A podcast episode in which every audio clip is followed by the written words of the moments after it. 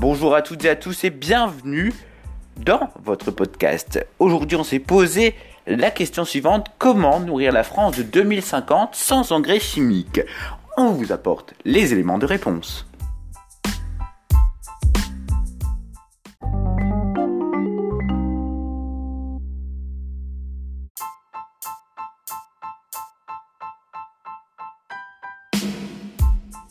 Pendant longtemps, quand la population augmentait, la surface des terres agricoles augmentait également. Et dans les années 60, les chemins se sont un peu croisés. En effet, la population a continué d'augmenter tandis que les terres agricoles, elles, stagnaient. Et pour réussir ce défi, il a fallu une révolution. Cette révolution, bien sûr, c'est la révolution agricole. Bienvenue la mécanisation et les produits chimiques. Avec à peine plus de terres agricoles, on produit bien plus de nourriture. Mais ça pose quelques problèmes. Alors bien sûr, comme nous, vous avez déjà entendu dans les journaux, taux de nitrate trop élevé dans l'eau ou encore algues vertes en Bretagne, mais tout ceci est bien sûr dû aux engrais chimiques. Alors bien sûr, vous l'avez compris, le véritable défi ce serait de nourrir la France de 2050 sans engrais chimiques qui polluent énormément. Alors déjà, quelques petits rappels de SVT. Comment pousse une plante? Pour qu'une plante pousse, déjà, il faut qu'une graine et qu'elle germe. Mais après, il faut bien sûr du dioxygène, du euh, dioxyde de carbone, de la lumière et de l'eau et également quelques petits euh, minéraux comme le phosphore, le magnésium, l'azote, le calcium ou le potassium. Alors l'azote, il fait bien pousser nos plantes. Il provient tout simplement des excréments et de matières organiques mortes. C'est l'humus. Après, il se fait euh, désintégrer, on va dire ça comme ça, par les insectes. Cette matière est donc après décomposée en ammoniac et puis en nitrate. Et c'est ce nitrate qui est absorbé pour les plantes pour grandir. Et il y a de l'azote partout autour de nous. Et oui, le diazote, c'est ce qui compose majoritairement l'air. Et toutes les plantes ne peuvent pas l'absorber malheureusement, que les légumineuses y arrivent. Alors après, lorsqu'une plante meurt, bien sûr, elle se fait désintégrer. Bref, vous avez compris, c'est le cycle de la vie. Mais le problème, c'est que lorsqu'on prélève ces plantes, eh ben, on casse littéralement ce cycle. C'est-à-dire que la plante ne va pas se désintégrer et reproduire de l'azote dans le sol. Alors pour ça, il faut agir. Oui, bien sûr. Alors, pour ça, pendant longtemps, on utilisait les vaches, oui, parce que l'on utilisait les légumineuses pour les nourrir et après, leurs excréments, bah, on les mettait dans les champs pour les fertiliser. Mais dans les années 50, on découvre le procédé Haber-Bosch. Alors vous allez me dire, c'est quoi ce truc?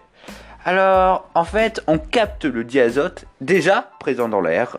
Je vous l'ai déjà dit, il est majoritairement présent dans la composition de l'air. Hop, on prend également de... Euh, pardon, de...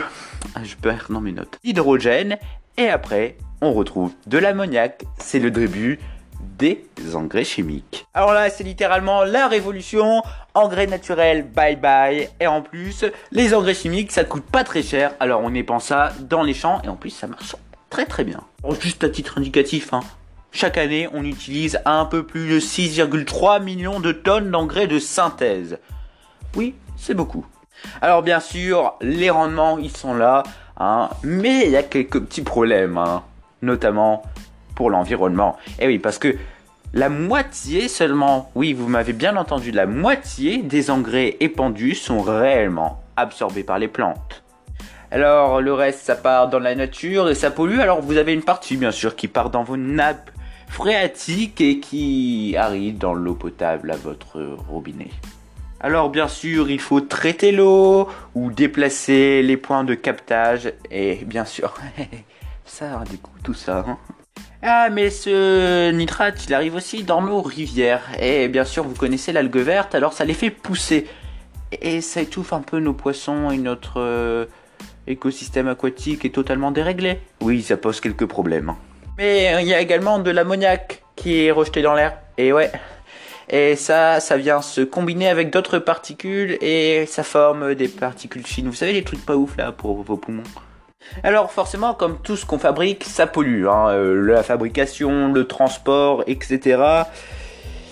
Et aussi les énergies de départ. Parce que oui, il faut de l'hydrogène, je vous l'avais déjà dit. Et pour cela, on utilise les énergies fossiles principalement. Alors, une tonne d'engrais de synthèse en France produit émet environ 2 tonnes d'équivalent CO2. C'est énorme. Mais une fois épandu, vous savez, le réchauffement climatique, le CO2, on dit c'est gras, tout ça. C'est ben les engrais, nous, ils nous émettent du protoxyde d'azote. C'est 300 fois plus puissant que le CO2. Alors pas ouf pour la planète. En France, à titre indicatif, euh, le secteur agricole émet 88% des émissions totales de protoxyde d'azote. Ouais, c'est beaucoup.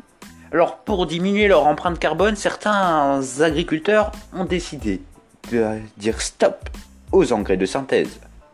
Alors, il y en a qui ont essayé, ils ont créé des, fermes de polyculture élevage. Ça veut dire plusieurs cultures hein, et de l'élevage. Alors pour ça, il a fallu trouver des solutions pour quand même fertiliser les champs. Alors première solution, le couvert euh, végétal. En fait, c'est tout simplement les mauvaises herbes qui poussent et lorsque ça gèle, hop, elles meurent et elles se font des intérêts. Bref, vous connaissez la chanson. Premier rapport en azote. Et le deuxième apport, il vient des arbres. Ah oui, des arbres. En fait, on a mis des haies dans les champs et c'est ce qu'on appelle l'agroforesterie. En fait, les arbres, ils... Comment dire Ils refont régulièrement leur système racinaire. Et du coup, ça enrichit le sol en matière organique. Et après, on a semé en même temps une légumineuse et une céréale. Alors la première fixe l'azote de l'air et la fournit à la céréale.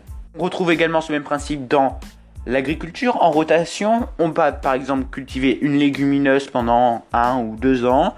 Alors là, du coup, après, on va semer et le sol est déjà fertilisé. Alors sachez quand même que ce mode de production produit 19% de moins que le mode conventionnel.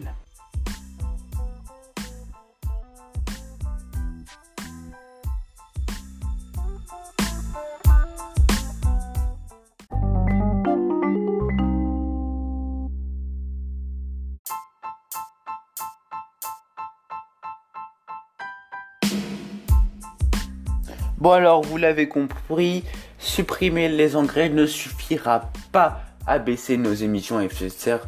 Et eh oui, il faudra trouver d'autres solutions parce que ça produit quand même 19% de moins, ce qui n'est pas négligeable. Euh, je tenais également à vous dire que exceptionnellement il n'y aura pas de podcast ce vendredi, mais on se retrouve mardi prochain. Allez, ciao